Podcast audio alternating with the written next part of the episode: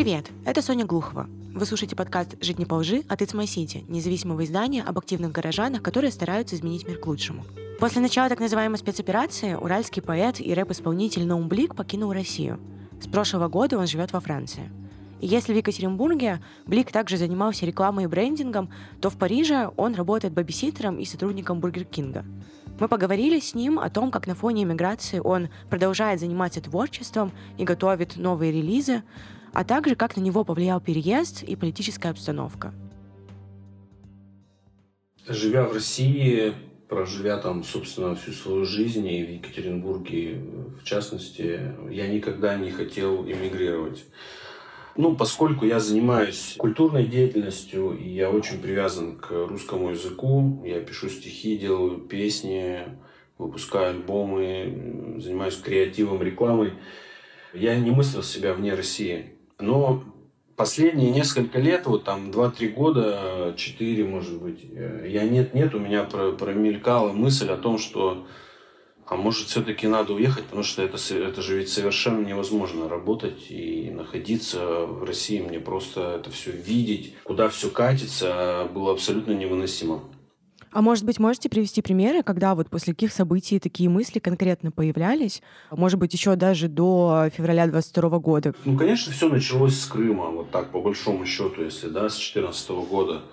И дальше все было хуже и хуже. Репрессивные законы, законы о иноагентах, абсолютное вот это вот торжество к основу патриотизма. Да даже элементарные вот эти вот э, в Екатеринбурге обрезки деревьев, когда ты понимаешь, что просто идет э, геноцид деревьев, там, да, а ситуация там со сквером, э, когда, конечно, мы все вместе победили ну, отстояли сквер, да, но все равно это еще был один такой звоночек который говорил о том, что ну, становится жить просто все хуже и хуже. Но при этом говорили, что вот какой-то мысли прямо об эмиграции у вас все равно не было. Ну, как бы не было такой мысли конкретной, что все, я хочу переехать э, там, в другую страну. Периодически возникали мысли, что, а может быть, ничего страшного в том, чтобы вообще переехать и жить куда-то в другую страну, оторваться от языка там, и так далее, что, потому что, ну, ну, невыносимо, сложно как бы работать, постоянный стресс, ты, ты испытываешь постоянный стресс, вот в чем как бы вся штука-то получается. От новостей, от а, беспредела, который ты видишь, когда сейчас там дают по 7 лет, например, да, за фразу «нет войне», Горинову дали, а какие-то настоящие бандиты и убийцы э, отделываются условными сроками. Вот эта история с этой школой, допустим, интернатом, где там э, над подростками издевались. Чем она закончилась? Что там случилось? Опять, э, наверное, все виновные понесут какое-нибудь условное наказание там, и так далее. Вот, и когда ты все это видишь, конечно, это все очень сильно давит на тебя. И ты понимаешь, что ты ну, почти ничего не можешь изменить. Ну, а после 24 эм, февраля стало уже совершенно очевидно, что лично мне, что нужно переезжать. Хотя это было, конечно, тоже очень непросто принять и понять, что пора менять свою жизнь. Это очень тяжелый момент был для всех. И решение о переезде, об эмиграции тоже довольно тяжелое. Многие приняли его, например, больше импульсивно из чувства страха сейчас э, так находится в сомнениях и непонятках. А у вас как это было? Как, что вы чувствовали? Э, что вы собирались делать? Какие вообще были планы? Эти чувства, их было очень много разных. И боль, отчаяние, и безысходность, и, знаете, такое острое, резкое чувство несправедливости, как будто тебя помимо твоей воли впутали в очень ужасную историю. Хотя ты всегда выступал против как бы таких историй, да, и всегда выступал за гуманизм, э, за то, что каждый человек волен выражать себя так, как он считает нужным, лишь бы это не вредило другим. А сейчас ты, тебя пытаются сделать соучастником просто преступной агрессии. Да, я очень понимаю, вы прям говорите, я прям вспоминаю, что у меня были ровно такие же ощущения, что ты оказался вовлечен в ситуацию, с которой ты не имеешь ничего общего, но ты просто как бы вот в ней оказался и все. Мой отъезд стал э, таким знаком протеста против этой ситуации. Э, против войны, собственно. Потому что я решил показать, э, в том числе своему кругу, кто меня знает, людей, что я не готов мириться с этой ситуацией. То есть я подумал, если я остаюсь, Мне либо придется молчать и перестать себя уважать, либо мне придется, собственно, совершать какие-то действия, которые приведут э, к моему, допустим, ну, заключению, да, там, тюремному. А я не готов на такие действия идти, и я не вижу в этом смысла. Давать дополнительную работу как бы правоохранительным органам по какой-то моей поимке за то, что я что-то не так сказал с их точки зрения, да, или что-то не так сделал, Зачем им, э, я ну, буду им давать еще одну работу дополнительную? Поэтому я решил уехать. И основной мотив, основная причина отъезда это то, что я последние 20 лет занимаюсь музыкой. Я там, пишу стихи последние там, ну, более-менее осознанно там 15 лет последние там, да. Дело мое говорить. У меня вот есть такие строчки. Я поэт, дело мое говорить. Я поехал, как бы, чтобы продолжать говорить. Я уехал из России. Потому что там я либо, так или иначе, я бы перестал говорить. Либо вследствие там, того, что сам бы замолчал, хотя это исключено было бы, я думаю. Либо вследствие того, чтобы оказался бы в местах не столь отдаленных. Вот. И поэтому, поэтому я и уехал. Как выбирали страну, куда ехать, какие сложности при этом были? Расскажите подробнее вот об этом процессе. Увидел э, программу помощи артистам. Э, артистам в изгнании. Это вот французская программа. Они помогают художникам, артистам, которые находятся в изгнании. Они помогают им как-то устроиться. И мне повезло э, просто вот увидеть это, написать. И так по чуть-чуть, понемногу я, я и оказался во Франции. Вот, и здесь продолжаю заниматься своей творческой деятельностью, в том числе тоже.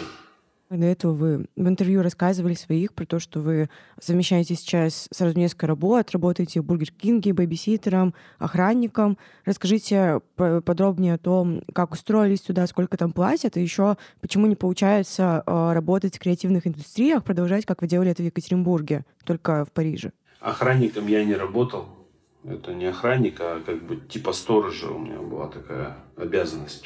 Да, здесь я работаю в Burger King'е на кухне.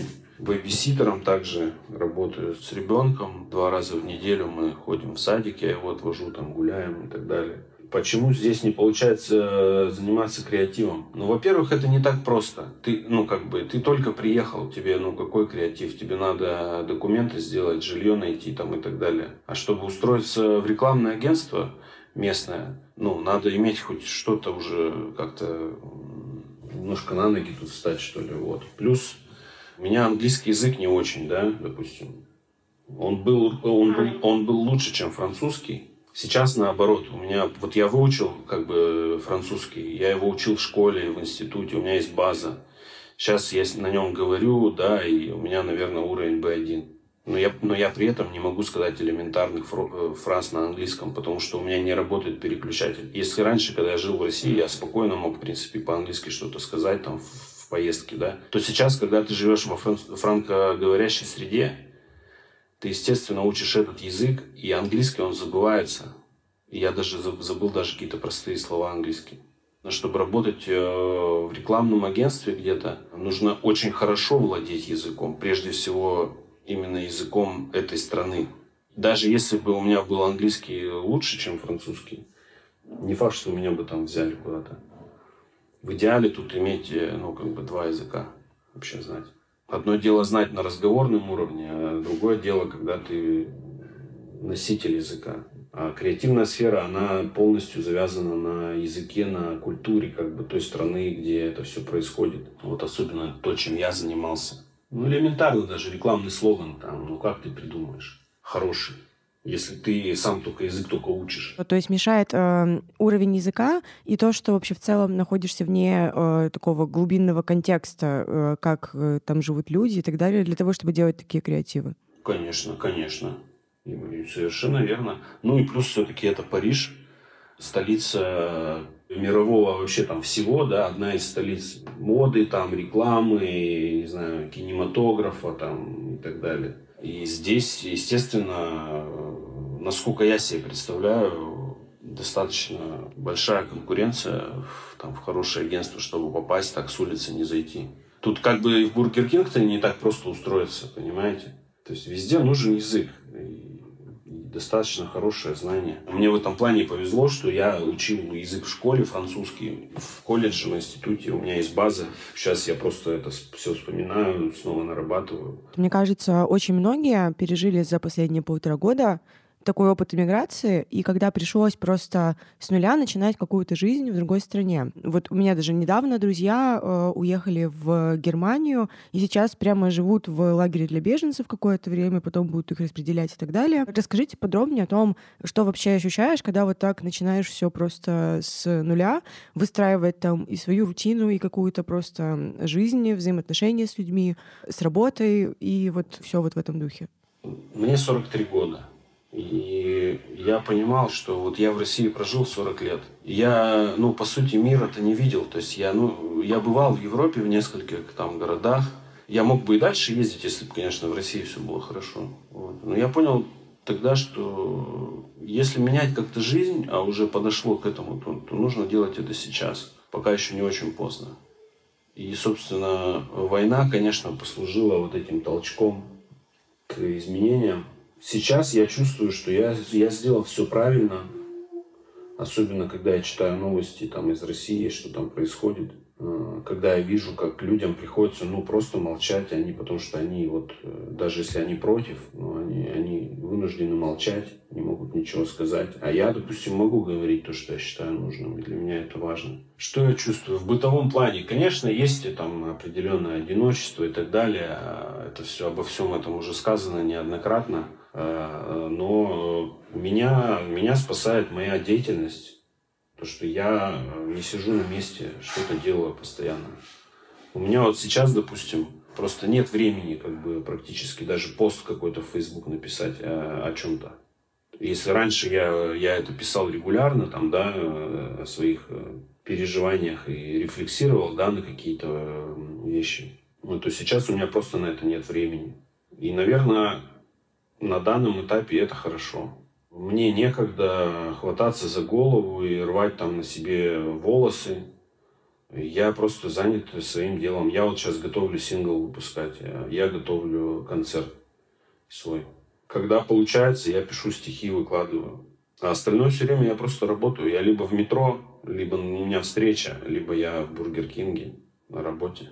Как вообще проходит ваш рабочий день, раз у вас даже вот несколько работ, и как получается в этом всем находить время для творчества и совмещать? Я встаю рано, раньше, чем я вставал, допустим, когда жил в Екатеринбурге. С утра я учу французский, это у меня э, ежедневно, каждое утро там по 15 минут хотя бы учу французский, потом еду на работу по делам, весь день я где-то разъезжаю, ну и под вечер только возвращаюсь домой. И иногда, если остается еще время, снова учу немножко французский. Ну или так смотрю какие-то новости там и так далее. Или читаю. Вот я, допустим, купил Льва Толстого, Биланг литературу, если вы знаете, это где одна страница на русском, а вторая на французском. И я вот таким образом по несколько страниц, там, по две, по три страницы читаю вслух ну, эти книги. Это очень интересный способ. Метод Шлимана мне тут рассказали э, иммигранты уже со стажем, которые тут 20 лет живут, что Вообще можно выучить, можно выучить язык только лишь читая вот такую литературу, биланг. Литературу вслух, если по 3-4 часа в день читать. Но это сложно, конечно. Можно достаточно быстро выучить за несколько месяцев. Я думаю, что если сочетать это еще с другими какими-то интересными упражнениями, то это будет сильно помогать. Потому что одно дело, когда ты в языковой среде, ты просто разговариваешь, а другое дело все-таки, когда ты читаешь, когда ты видишь текст, когда ты его произносишь. А если вот кто-то меня слушает, кто э, тоже сейчас учит язык, я вот рекомендую э, попробовать. Наверняка в вашем городе есть э, магазины книжные с русской литературой, и там обязательно будет так называемая биланг литература. Вы можете купить книги и вот так читать. Главное вслух. Одно предложение по-русски – одно предложение ну, вот в переводе и так далее. Вот эта тоненькая книжечка, я ее уже читаю просто 4 месяца. Работа идет everyday. То есть единственный день, когда я позволяю себе немного отдохнуть, это воскресенье. И то не всегда. И то бывает, что полдня там я что-нибудь ковыряюсь там компьютере. А остальное это, это все постоянно. То есть я, я в метро еду, я там что-то делаю. Я прихожу домой, э, я учу французский. А у меня там раз в неделю созвоны, мы по французским занимаемся. Когда нет созвонов, я прихожу дома, там читаю по-французски, учу слова. Потом, когда у меня график там в Бургер Кинге, я, естественно, там. После, если удается у меня время, я там назначаю встречи какие-то. Мы встречаемся, делаем сейчас вот концерт, например, 20 мая. Первый концерт у нас будет на такой, на барже. Такая баржа пришвартованная, там внизу как, как бы концертная площадка, человек на 150 очень уютная, компактная. А на палубе как бы бар и там все дела. То есть можно подняться, постоять на палубе. Как бы некогда сидеть-то горевать. У вас есть в окружении какие-то тоже иммигранты, как и вы? Как они переживают весь этот опыт? Как-то у вас э, с ними он похож или по-разному это у всех? Ну, какие-то вещи похожи, какие-то вещи по-разному складываются. Да, конечно, очень много русских приехало, в том числе во Францию, в Париж, именно из-за войны. Кто-то здесь чуть раньше оказался, еще до войны переехал. Кто-то целенаправленно приехал во Францию, потому что там давно хотел. В общем, русскоязычная комьюнити достаточно обширная проходят всякие встречи. Да все обычно, как бы документы, жилье, обычные стандартные вопросы, там, открытие счета, в банке. Здесь это тоже не просто все очень сделать. Здесь ты даже квартиру не снимешь, если у тебя нет контракта рабочего. Это надо поискать, чтобы ты мог просто прийти с деньгами и сказать, вот у меня есть деньги, можно я у вас тут сниму квартиру? Это еще такого человека надо найти, кто тебе так позволит. Также с банковским счетом, то есть тоже нужна работа. Ну и вот эти вопросы, в общем, каждый решает как может. И это постоянная тема для обсуждения, особенно в самом начале. То есть ты уже приходишь где-нибудь, где иммигранты там собираются, и ты уже знаешь сейчас про что, про что будет разговор. А он про одно и то же, про все. И в чатах в этих тоже. Банковская карта, документы, жилье. И это, конечно, тоже очень много времени съедает. Если ты привык раньше, у тебя все налажено, ты, у тебя много свободного времени, ты занимаешься творчеством. Сейчас, э, когда ты выстраиваешь вот эти все моменты, конечно, для творчества остается не так много времени. Но даже при таком ритме не нужно останавливаться. Я, по крайней мере, стараюсь. И сейчас в разговоре, до этого тоже в интервью, там, например, я один, говорили, что иммиграция стала вот для вас единственным возможным способом сохранить свой голос и сохранить то, над чем вы работали все это время. А какие самые значимые для вас работы были сделаны вот за время, что вы находитесь в эмиграции? 6 мая, кстати, будет год, как я уехал. А 6 мая же сегодня. Это сегодня, да. О. Ничего себе, как символично. Да, оказывается, сегодня ровно год с того дня, как я уехал. Я уехал 6 мая в, э, Кир... в Кыргызстан, в Бишкек. Мы прожили в Бишкеке два с половиной месяца, и потом я поехал уже во Францию. Да, вот так, интересно. А что я сделал за, за этот год? Ну, я написал несколько стихотворений, которые, мне кажется, хорошо получились. Я поучаствовал в очень важном проекте после России с музыкой иммигрантов э, на стихи поэтов-иммигрантов начала 20 века, незамеченного поколения, так называемого, да. Проект Ромы Либерова очень хорошо получился, там замечательные композиции, очень, очень рад я оказаться в такой компании и постарался, сделал трек действительно, насколько я это мог. Здесь, здесь вообще в эмиграции записать песню там, во Франции особенно, это очень сложно.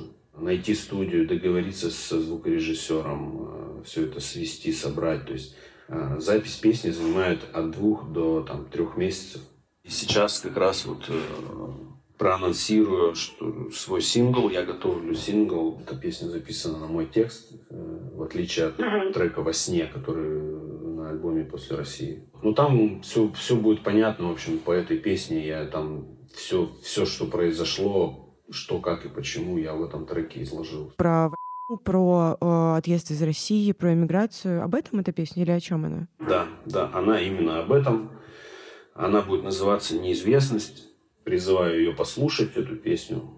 Мне кажется, что она отразила опыт э, многих людей, э, кто покинул Россию после 24 числа. Мы сняли клип во сне, допустим, да, тоже на этот трек. А сейчас мы делаем концерт. Я сделал поэтический вечер. Я сделал в Бишкеке свой концерт. Читал стихи и читал рэп. Так, если разобраться, что-то много всего какие-то фото, фотосессии, какие-то были интервью. Что из этого было более для вас таким важным и значимым?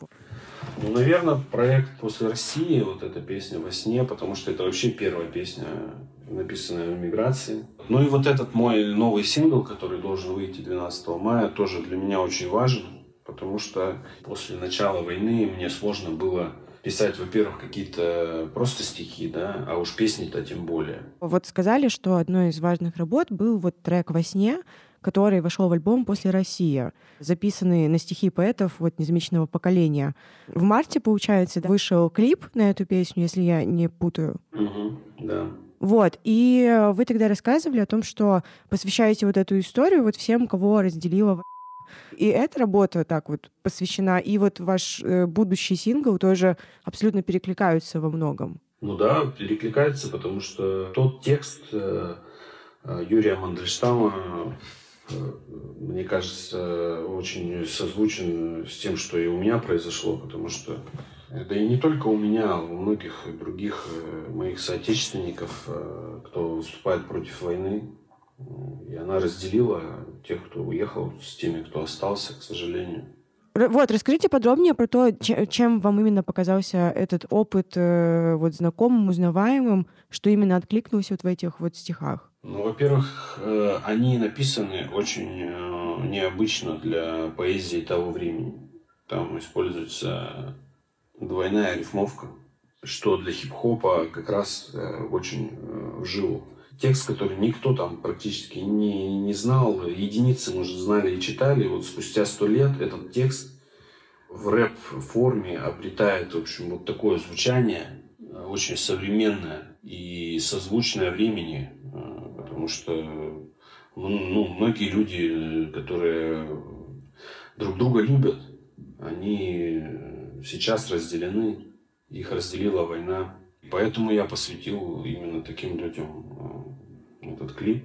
Получается, сейчас вы максимально в таком контакте вот с теми, кто эмигрировал, с теми, кто вот пережил похожий опыт, а что насчет там слушателей, которые остались в России? Не чувствуете ли вы, что вы вот как-то оторваны от их контекста и как-то не можете говорить вот с ними на одном языке? Как вообще вот у вас мысли по этому поводу? И каждый сделает свой выбор так, насколько он готов.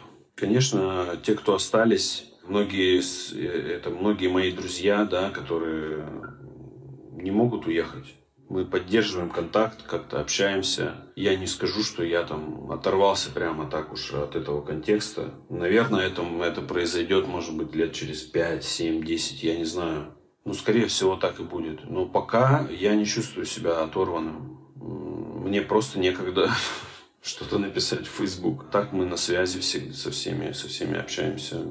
Но все, что происходит в России, мне понятно. Ну, вернее, не, не, не то, что понятно я вижу, что там происходит, и я вижу только ухудшение какое-то. Просвета никакого нет, к сожалению. Но когда-нибудь он настанет. Я в это верю. Эмигрантов еще часто обвиняют в белом пальто, в том, что из-за рубежа легко свободно рассуждать о происходящем в России и при этом обвинять кого-то в бездействии, призывать к протестам, свержению власти и так далее. Вы чувствовали себя когда-нибудь вот в таком белом пальто? Или, может, кто-то вас обвинял из ваших друзей, знакомых, которые остались в России? Нет, я никогда не обвинял э, никого в каком-то там бездействии. Ну. Мне просто грустно некоторые вещи видеть, но я не могу сказать, что я там в белом пальто. У нас у каждого свои есть скелеты в шкафу.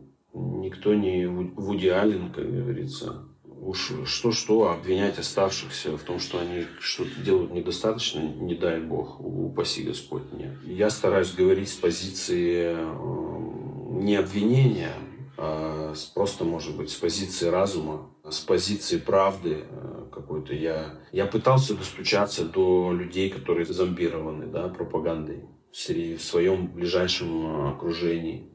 Я делал то, что я мог. Но мне кажется, что сейчас это бесполезно. То есть, что бы ты ни сказал этим людям, ну, зомбирован, я имею в виду, ничего не поможет. У вас много оказалось таких знакомых, вот именно которые были в вашем даже близком кругу, но при этом оказались абсолютно в противоположной позиции, когда началась война? Да, достаточно много. Это и просто знакомые, хорошие, добрые, это несколько друзей э, близких, это родственники, оказались э, вот такими людьми. И это, кстати, тоже послужило одним из таких факторов, чтобы мне уехать. То есть я ощущал себя как белой вороной какой-то. То есть я понимал, что я не один э, понимаю, что на самом деле происходит.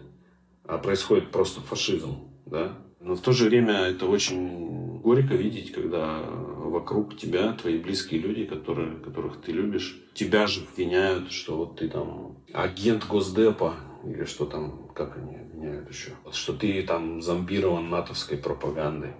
У меня такой выход просто было уехать и все. Но об этом все будет, вот, вот, вот это все будет в моей песне. В интервью это не так, это, это не так звучит. В интервью как это может звучать в песне.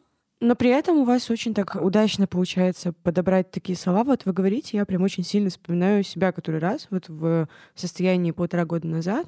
Прям очень идентичные э, эмоции, чувства. Вот у меня были, я думаю, у довольно большого количества людей. Может быть, вот тоже в России остаются, например, довольно много людей, которые занимают антимилитаристскую позицию по разным причинам.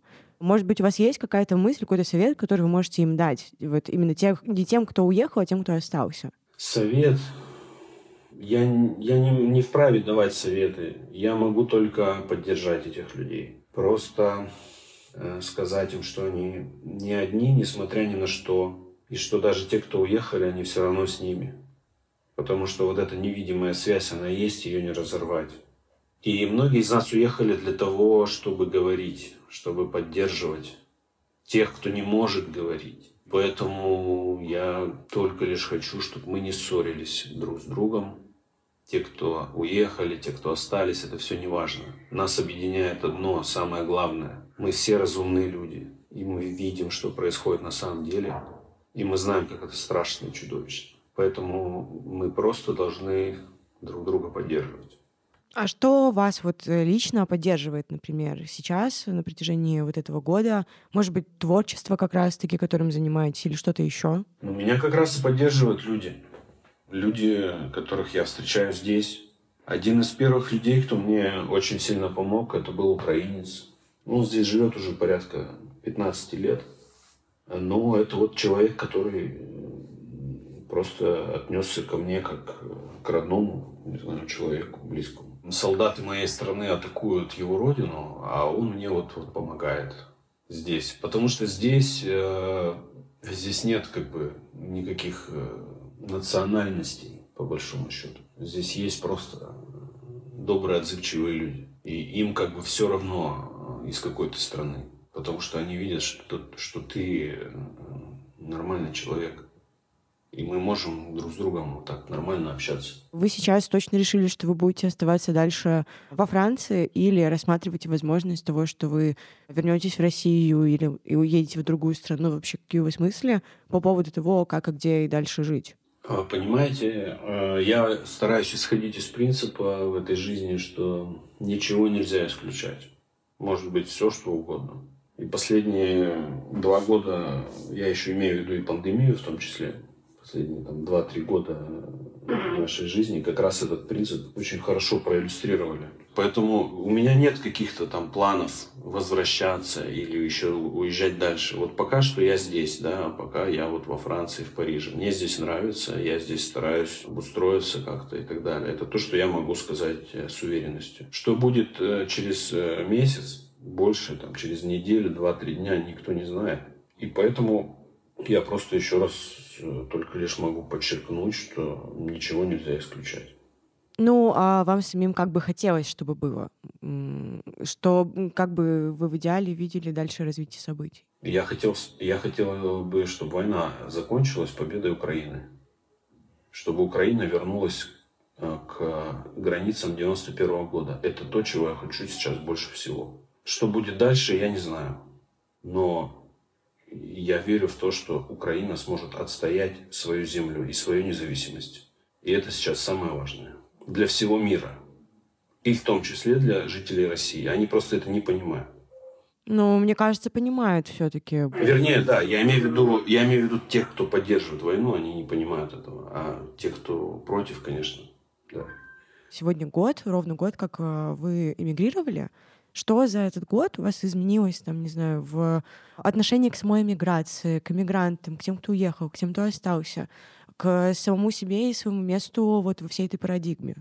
Во-первых, я открыл в себе некоторые удивительные способности, о которых я не подозревал. Оказывается, я могу заниматься оформлением каких-то документов. А у меня вроде как э, руки растут из, из плеч а не из другого места, как бывает у некоторых. То есть я что-то могу тут смастерить, сконструировать. Я жил в доме, когда, когда я туда приехал, там были голые стены и матрас, там ничего не было. Но через 3-4 месяца там оказалось, в принципе, все, что нужно в этой комнате у меня. И я сделал там кухню, как бы, да. Как-то все это обустроил вокруг себя. Для меня это было как-то даже удивительно. Я увидел много очень магических каких-то вещей, которые происходят вокруг. Например?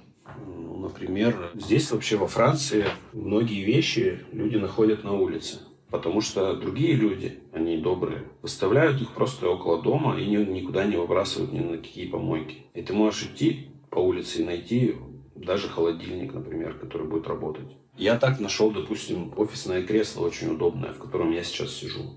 Кто-то там мне вот отдал стол, допустим, да, и и все это, это такие вроде кажется простые вещи, но они каким-то волшебным образом происходят. Именно как тогда, когда тебе нужно. Что еще в отношении изменилось? Вы знаете, просто когда ты живешь в России, ты, конечно, реальность воспринимаешь одним образом. Ты находишься, потому что внутри. А когда ты живешь э, далеко, ты видишь это все совсем по-другому. Ну, правильно же кто-то сказал, да, что большое видится на расстоянии. Вот я уехал на это расстояние, да, и я понимаю, что я не могу очень многие вещи просто объяснить даже словами людям, которые там находятся. Даже тем, кто вроде как меня понимает, но я не смогу их, эти вещи объяснить. Что здесь э, мне, допустим, интересно наблюдать да, во Франции? Тут все друг друга поддерживают.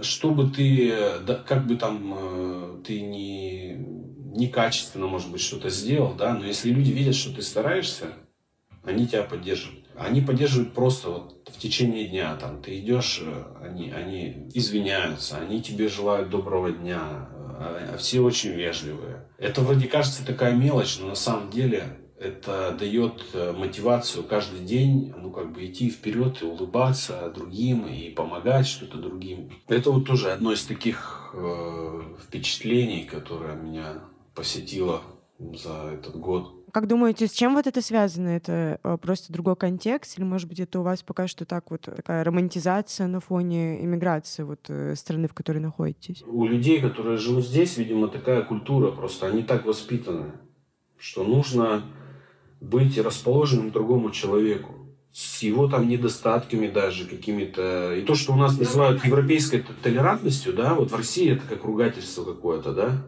звучит. А здесь это не ругательство, это это нормальное человеческое отношение к людям, это уважение. У них толерантность равно уважение. Каким бы ты ни был человеком. Понимаете, я шел здесь, я, я видел там геев, которые идут за ручку держатся. И никто на них не показывает пальцем. Они точно так же, как обычные все люди, идут по улице. И в, и в этом ничего нет. Так и должно быть. И когда ты видишь это, и ты понимаешь чудовищную разницу между Россией и Европой, и, и между мировосприятием людей. Здесь тут, тут все люди разные, но все они живут и все друг друга уважают. А, к сожалению, у нас дома нет. Думаете, у нас такое было бы возможно? Если да, то что должно произойти, чтобы у нас такое же было возможно? Мне, мне кажется, если теоретически предположить, что такое в России возможно, уважительное отношение просто людей друг к другу должно пройти очень много лет, несколько десятилетий, и причем методичной работы по просвещению людей, по избавлению от стереотипов и комплексов людей. Потому что, к сожалению, эти догмы, они, они просто в людях в России, они с молоком матери впитываются в людей, и чтобы это изжить, должно смениться несколько поколений, и на государственном уровне должна происходить работа с населением по э, просвещению людей, просто по гуманизации людей. А по-моему, еще очень важную вот часть, вот в это, вклад в это все э, играет именно творчество, работа вот музыкантов, художников, поэтов и так далее. Да, я согласен, конечно, конечно. И именно свобода творчества когда она будет, э, если мы сейчас гипотетически да, предполагаем, представляем вот такую себе картину, то такая свобода творчества, она должна именно на государственном уровне поддерживаться. Именно свобода. Чтобы существовали э, разные сообщества, там, феминистические, да, ЛГБТ-сообщества, ну, чтобы было это разнообразие. Да, чтобы было разнообразие, и чтобы люди понимали, что они могут быть тем, кем они хотят, если это никому не вредит, ты можешь быть кем угодно. Можешь любой цвет красить свои волосы, надевать любую одежду, сережки, что хочешь. Сейчас вот эта история была с парнем, когда в Екатеринбурге побрили в автобусе, парни обстригли волосы. Но это, это же дикость. Я думал, мы в 90-х годах это все уже прошли. Сейчас мы все к этому обратно возвращаемся. И это у нас да. такой город, вроде считается Екатеринбург, там либеральный, да, и такой свободный город. И никто за парня не вступился, потому что, ну, люди запуганы. Это, это, это кошмар. Да, а страх парализует. И понимаете, какая пропасть просто между свободными людьми, да, и теми, кто вот ехал в этом автобусе в Екатеринбурге. Вообще любое творчество, особенно сейчас, любое творчество, направленное против диктатуры, направленное за гуманизм, за мир, выражающее протест против войны, либо э, наоборот поддержку антивоенно настроенных людей. В общем, все, что можно отнести в категорию разумного, доброго и вечного, да, это все имеет сейчас особенно большой смысл. Особенно важно это. Поэтому, конечно, по мере возможностей нужно заниматься этим, насколько мы можем. Я вот песню вот сейчас сделал, допустим, да, буду выпускать. Кто-то нарисовал э, стрит-арт. Пусть даже это сделано в Черногории, да, но все равно люди должны видеть, что не они не одни, людям нужно друг друга поддерживать, стараться. И в том числе искусство является таким э, всеобщим э, знаменателем, который нас объединяет. В конце каждого выпуска мы задаем нашим гостям вопрос, что для них значит жить не по лжи. Для меня жить не по лжи — это говорить и делать то, что ты хочешь на самом деле. И если ты хочешь сказать кому-то «нет», значит, надо сказать «нет». Если хочешь сказать «да», значит, скажи «да». Об этом ведь написано э, в одной очень важной книге. Да будет на да ваше сказано да, на нет будет нет. Вот что значит для меня жизнь не по лжи. С вами был подкаст «Жить не по лжи» от It's My City. Мы независимое издание, которое внесли в реестр заблокированных СМИ на территории России. Поэтому сейчас нам как никогда нужна поддержка. Для этого вы можете подписаться на нас в соцсетях, оставить оценку и комментарий подкасту на платформе, где вы его слушаете, или отправить нам донат. Все ссылки ищите в описании выпуска.